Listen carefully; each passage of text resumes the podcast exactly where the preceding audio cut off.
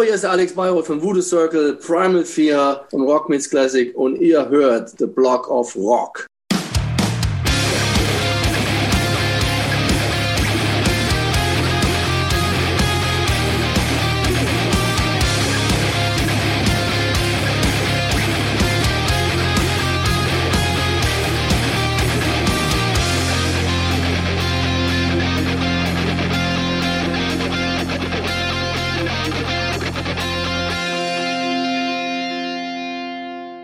Hallo, willkommen bei The Block of Rock, deinem Hardrock und Heavy Metal Podcast Musikmagazin.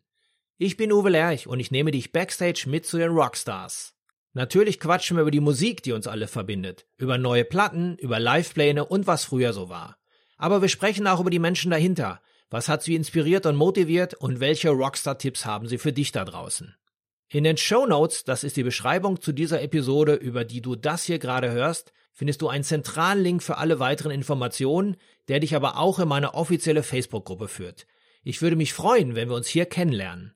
Bist du nun am Start? Na dann komm doch mit. Willkommen zu einer neuen Runde. Diesmal dreht sich alles um Voodoo Circle, die mit Locked and Loaded ein neues Album am Start haben. Für die Band um den deutschen Gitarristen Alex Bayroth, den wir ja alle von Primal 4 oder Rock Meets Classic kennen, schließt sich der Kreis, denn Sänger David Reedman und Drummer Markus Kuhlmann sind zurück im Line-Up. Das Album besticht durch pure warme 70s Vibes, die dem kalten Winterblues den Gar ausmachen. Ich wollte mehr wissen und rief bei Alex an. Hallo Alex, schön, dass du da bist. Ja, hallo Uwe, schön, dass ich dabei sein darf. Lange nicht mehr gesehen, Mensch. Das letzte Mal war es, glaube ich, irgendwie vor anderthalb Jahren bei Rock Meets Classic. Äh, Frankfurt, wenn ich mich recht erinnere, ne? So ist es, so ist es, genau, genau. Ja, ein anderes Leben in einer anderen Zeit. Auf jeden Fall, Mensch, ja, ist ja wirklich schon eine Weile her. Aber du siehst gut aus, du hast äh, zumindest hoffentlich den Jahresstart gut überbracht. Ja, ein bisschen Botox hier und da, dann geht das. Du warst fleißig in letzter Zeit. Ein neues Voodoo Circle Album ist am Start. Morgen kommt's raus. Locked and Loaded. Erzähl doch mal ein bisschen. Ja, ähm, wir waren nicht untätig. Ähm, du kennst mich ja auch schon einige Jahre. Du weißt auch, dass ich immer am Songschreiben bin und immer am, am äh, Rekorden und machen und tun. Und dann war es halt wieder soweit. Ne? Äh, ich hatte das Material zusammen und äh, haben wir überlegt, wie gehen wir vor, wann, wann legen wir los. Dann kam die glückliche Wendung, dass äh, Markus und David zurück in die Band gekommen sind. Sicherlich ist das eine deiner Fragen. Ähm, hey, wie, da Markus und David sind zurück in der Band. Wie ist das denn passiert? Ja, ja, pass auf.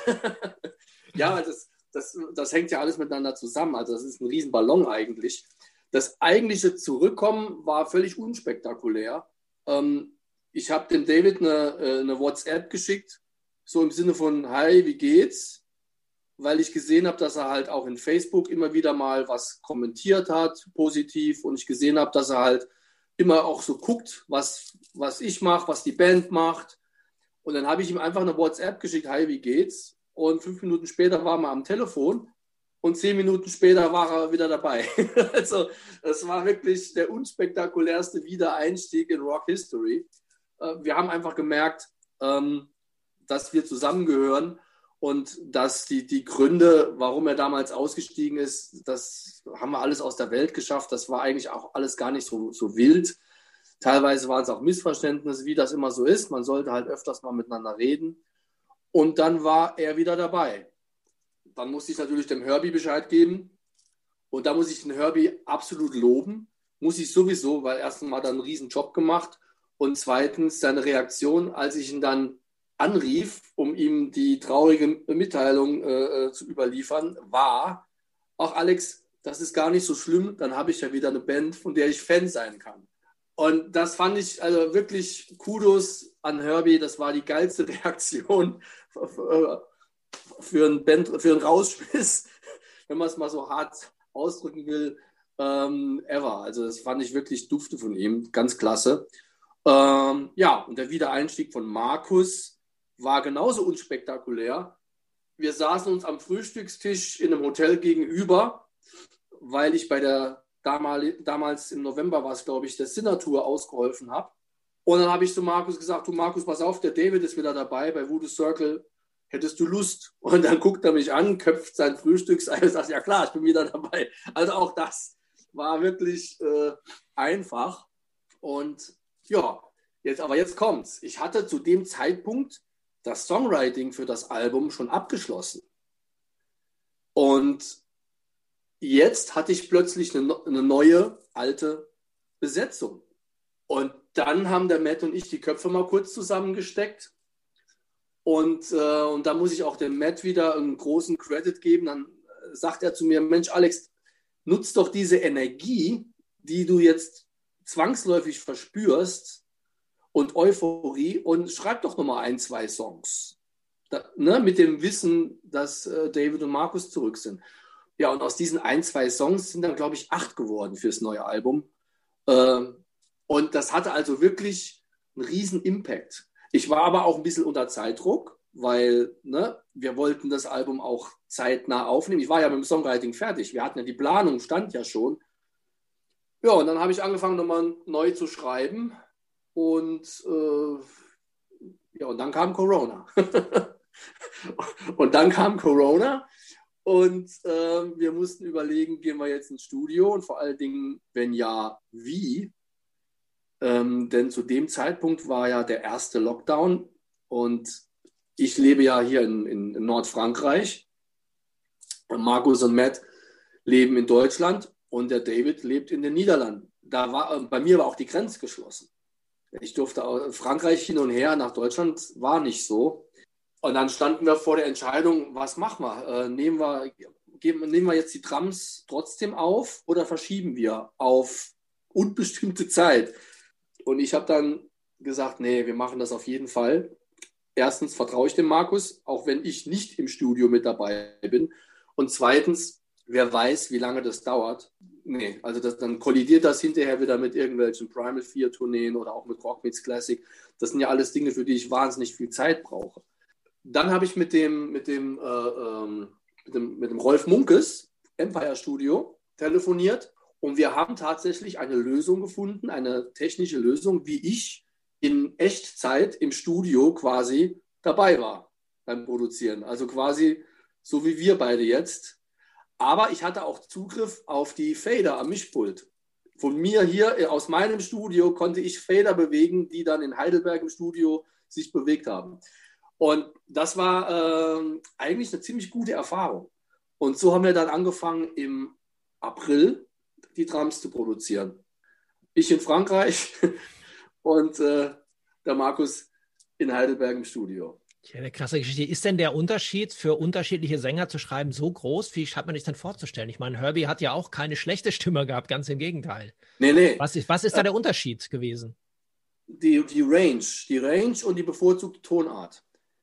Also bei, bei, äh, bei David ist es zum Beispiel so, das weiß ich, David äh, es äh, klingt unheimlich gut, wenn äh, die Tonart D, Dora, ist. Da, da hat er, da fühlt er sich meiner Meinung nach am wohlsten.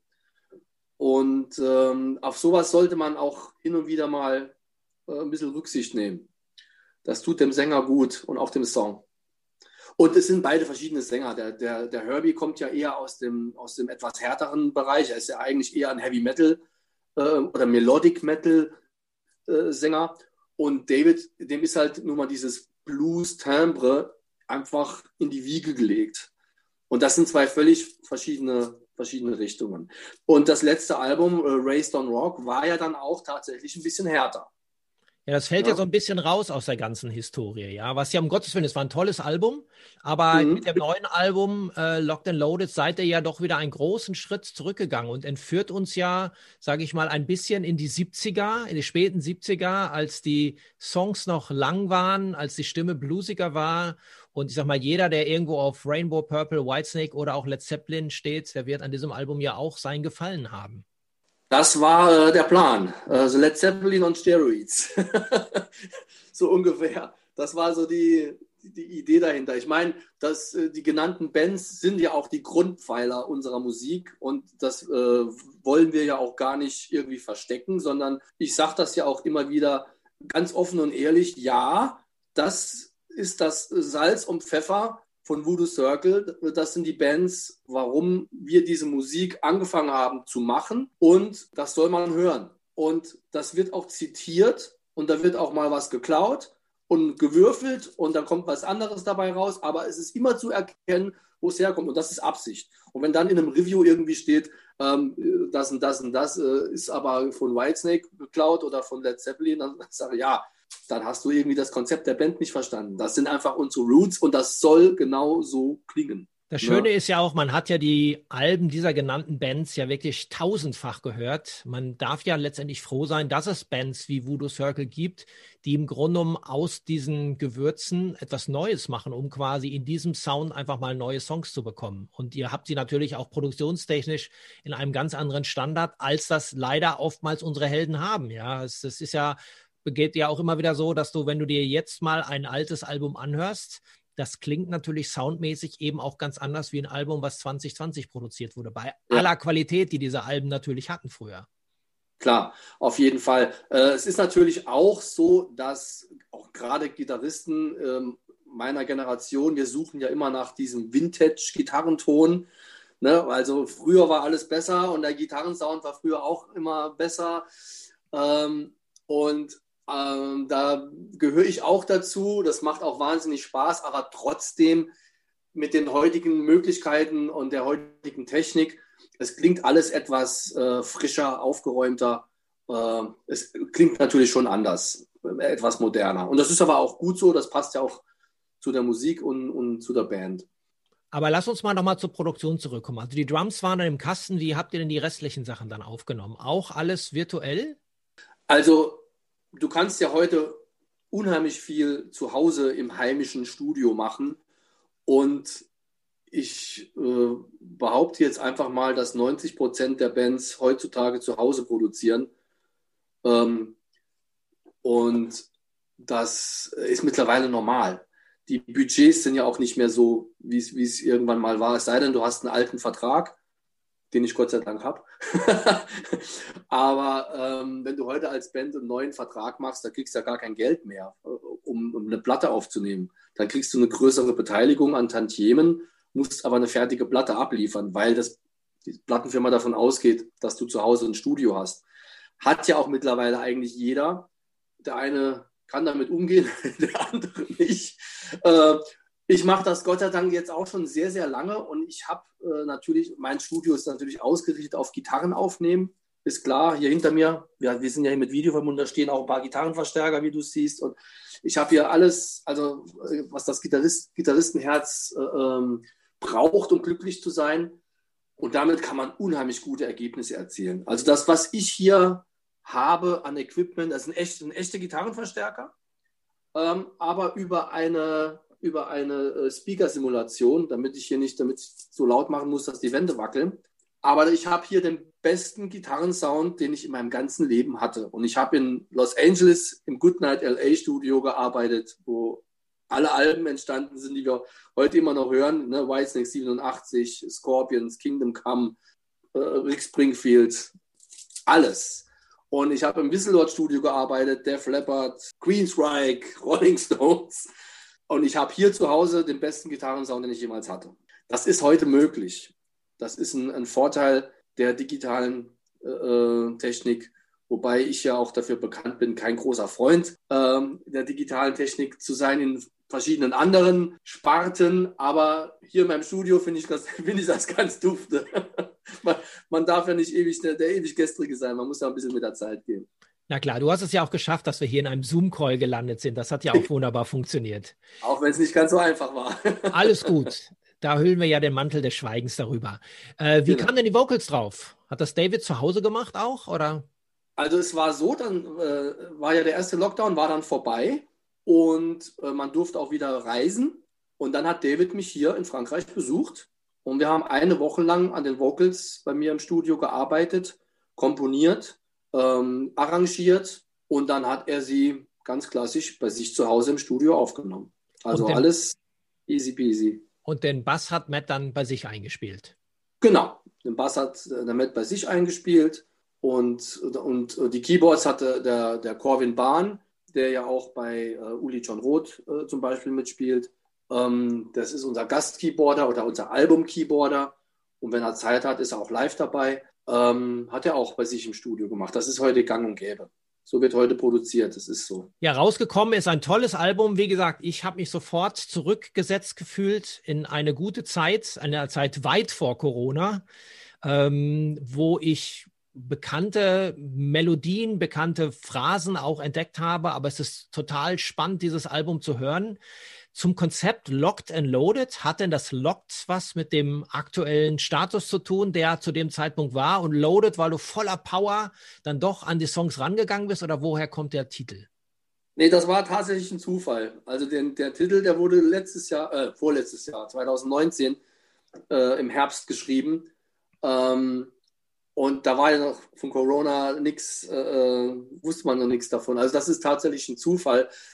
Als es dann darum ging, ein Albumtitel oder äh, einen Titel zu wählen, da, gut, da habe ich dann gesagt, na, Locked and Loaded passt natürlich irgendwie auch ganz dufte jetzt in diese, in diese Zeit. Das, und das war der eine Grund. Der andere Grund war, dass Locked and Loaded, der Song, einfach so raussticht aus dem übrigen Material, weil er halt völlig anders ist. Also es hat mir viel Spaß gemacht, das Album rausholen. Wenn du dir einen Song nochmal picken würdest, wo du sagst, den sollte man auf jeden Fall gehört haben, welchen würdest du nehmen?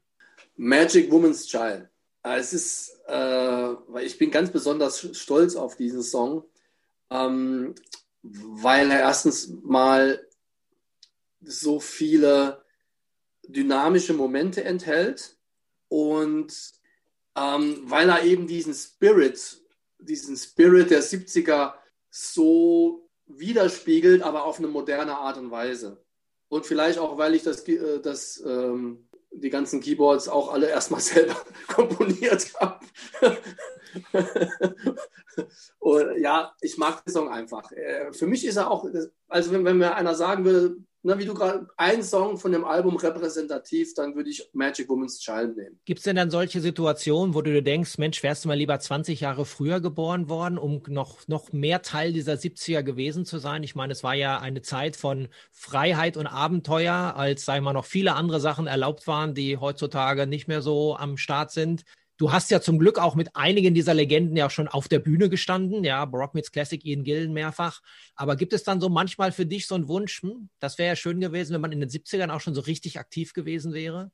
Da sprichst du mir aus dem Herzen. Also da, äh, ich, meine Mutter hat mal irgendwann gesagt, wenn du äh, 15 Jahre vorher geboren worden wärst, mit der Energie und äh, Vehemenz, wie du deine musikalische Karriere verfolgst, dann äh, wärst du heute äh, weiter. Allerdings dann auch schon über 70. Ja, das wäre mir dann aber egal, weil die, die Musik der 70er und auch der 80er, das ist eigentlich das, was mir äh, am Herzen liegt. Und, und ich finde, danach ist es auch nicht besser geworden. wenn, ich dir, so. wenn ich dir jetzt so ein Raumschiff hinstellen würde mit einer Zeitmaschine drin, wo wärst du denn gerne hingeflogen? 69 zu Jimi Hendrix. Spezielles, spezielles Ereignis? Ja, ich weiß allerdings jetzt nicht genau, wann, Welt, wann das war, aber ich weiß, dass Hendrix ähm, den Tag, bevor die Beatles Sgt. Pepper's Lonely Hearts Club Band veröffentlicht haben, hat er in einem Club, wahrscheinlich war es irgendwie der Cavern Club oder sowas, irgend so ein Club in London, waren die Beatles im Publikum und Hendrix hat quasi den Titelsong von dem Beatles-Album unreleaseden, nicht veröffentlichten Beatles-Album an dem Abend gespielt. Ach, und da, ja, das ist krass. Und das, da wäre ich gerne dabei gewesen und hätten die Gesichter der Beatles geguckt. Hat dann, hat dann damals einer schon MP3 rausgelassen, 1969? Ich, keine Ahnung. Ich habe keine Ahnung, ich, man muss es vielleicht nochmal googeln, wie die Story genau war, aber das, äh, da wäre ich gerne dabei gewesen. Geile Geschichte, echt gut. Ja, du hast ja sonst auch geschäftlich so ein bisschen mehr mit der, mit der Vintage-Vergangenheit und Vintage-Gitarren zu tun. Du hast ja auch noch ein Business in dem ganzen Bereich. Genau, ich handle mit Ersatzteilen für Gitarren und das Steckenpferd sind eben äh, künstlich gealterte, sogenannte Aged Gitarrenparts. Die du dann alterst? das tue ich schon selber. Ne? nee, ich lasse, ich lasse altern. Ich selber alter nicht. okay. Ja, wie macht man das? Also ich sage, nee, aber machst du das selbst dann? Also dieses künstliche Altern, legst du die, was ich draußen auf die Terrasse und rosten nee, die nee. ein oder wie läuft sowas? Nee, ich habe da tatsächlich jemanden dafür, der das, ähm, das ist wie, ein bisschen wie Gitarre spielen. Ne? Äh, das ist auch äh, eine, Art, eine Art von Kunst und da gibt es verschiedene Techniken und das kann man gut und schlecht machen. Und mir ist es halt ganz wichtig, dass das vom Original nicht zu unterscheiden ist. Also so ein Schlagbrett auf so einer Gitarre äh, soll halt eben auch so aussehen, als ob es 50 Jahre alt ist und in verrauchten Clubs war und in Flugzeugen unter Kälteeinwirkungen gelitten hat, etc., etc. Und um das innerhalb von einem Tag hinzukriegen, ähm, das ist schon Kunst. Da gibt es diverse äh, Mittel und Techniken. Ähm, auch alles immer ein bisschen geheim. Ich habe äh, hab damit angefangen vor zwölf Jahren. Da habe ich erstmals Teile importiert und dann verkauft.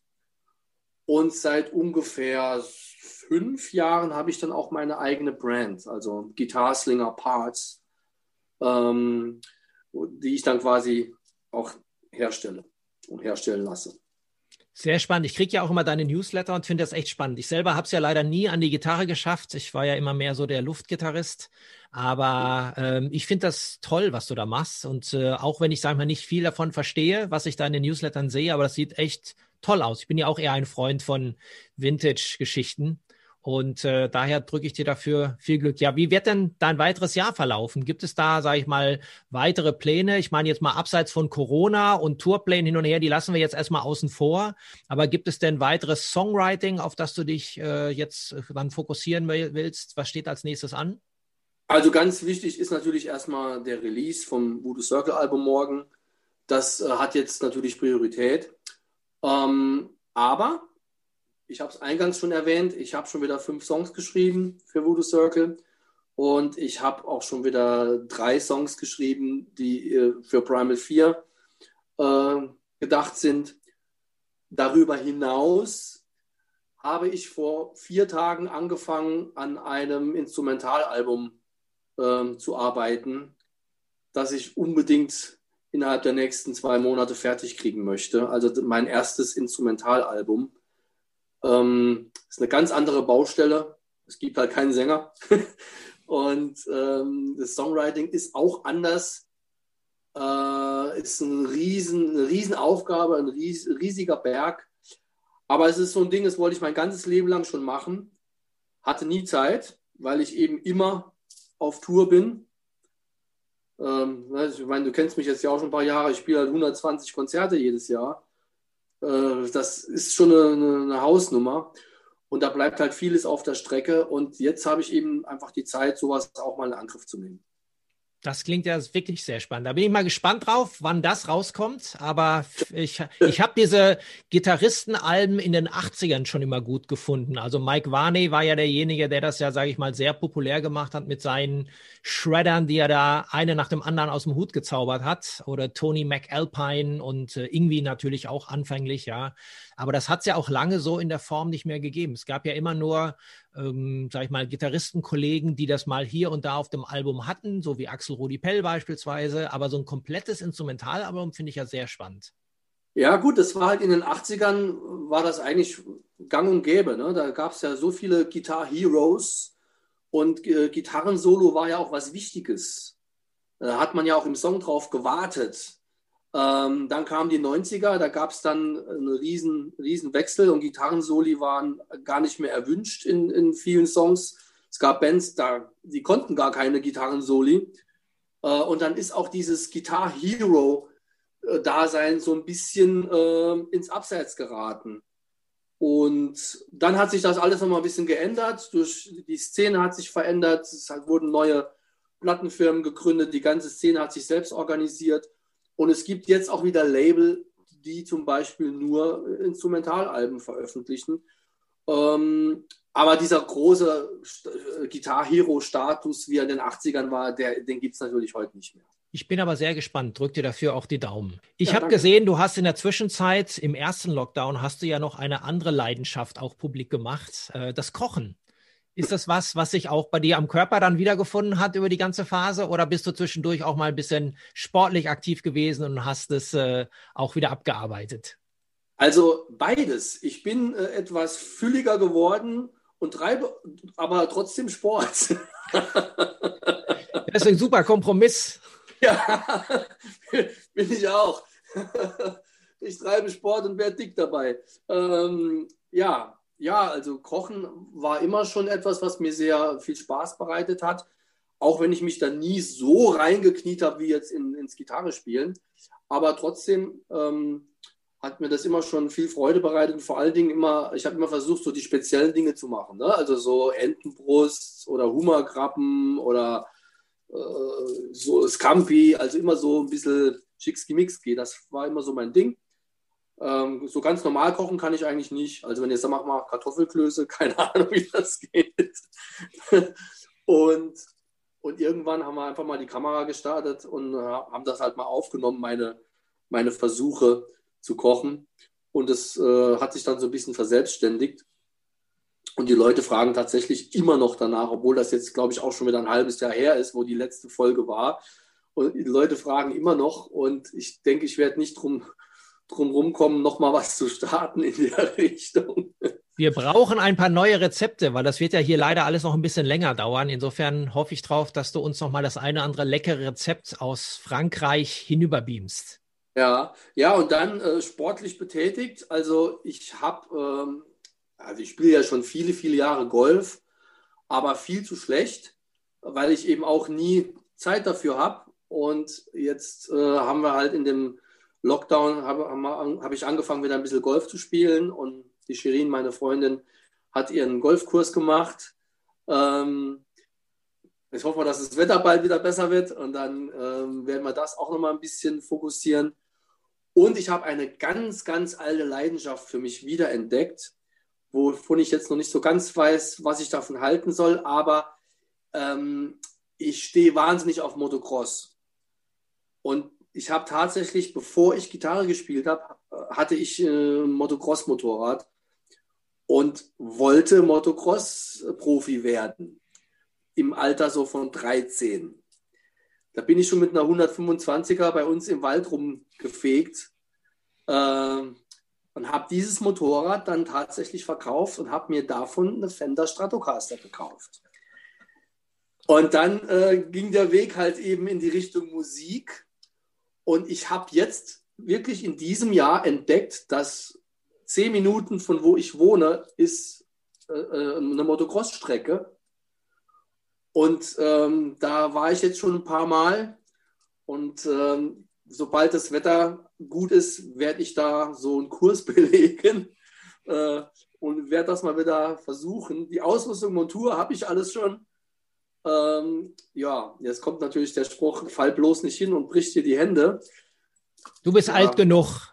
Du bist alt, alt genug. genug. ja. ja, ja. Halt aber ich könnte genau. mir vorstellen, dass es ja auch eine Art der aktiven Entspannung ist. Ja, jeder hat ja, sage ich mal, seine eigene Art, sich wie er auch zum einen mit der aktuellen Situation umgeht und b auch wie er dann auch sein, seine Birne immer wieder mal resettet. Die anderen, die einen verflüchtigen sich eher in Richtung Meditation und spirituelle Geschichten und die anderen machen ja eher sowas Aktives. Ja, und da wird dir wahrscheinlich diese Art von Sport natürlich dann auch helfen, um einfach mal abzuschalten, weil wenn du die ganze Zeit nur in Noten und Akkorden denkst, ist ja alles andere, sag ich mal, so auch Kochen natürlich auch mal eine dankbare Zusatzdimension für dich. Ja, also dieses, dieses, äh, dieses Corona-Jahr war nicht nur schlecht. Es hatte, äh, also ich versuche auch immer in was Negativem äh, was Positives zu finden. Und wenn man das will, schafft man das auch.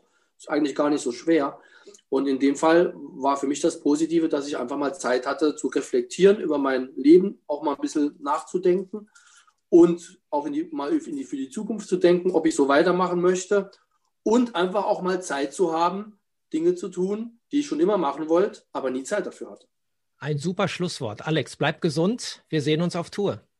Alles klar. Vielen Dank und bis bald. Ciao. Wenn dir diese Episode gefallen hat, folge mir doch gerne beim Podcast-Dealer deines Vertrauens damit du auch die nächste Folge nicht verpasst. Du bekommst die ganze Staffel als kostenloses Abo unter anderem bei Spotify, Apple Podcast, Amazon Music, Deezer, Soundcloud, YouTube, dem Podcast-Portal von Google oder natürlich über meine Homepage theblogofrock.com. Höre dir dort auch die bereits veröffentlichten Stories an, denn jede Woche gibt es hier neues Futter. Und vor allem, erzähle es deinen Freunden und teile die frohe Kunde auf Social Media. Alles klar? Dann hören wir uns ja wieder beim nächsten Mal. Bis dahin, keep on rockin'!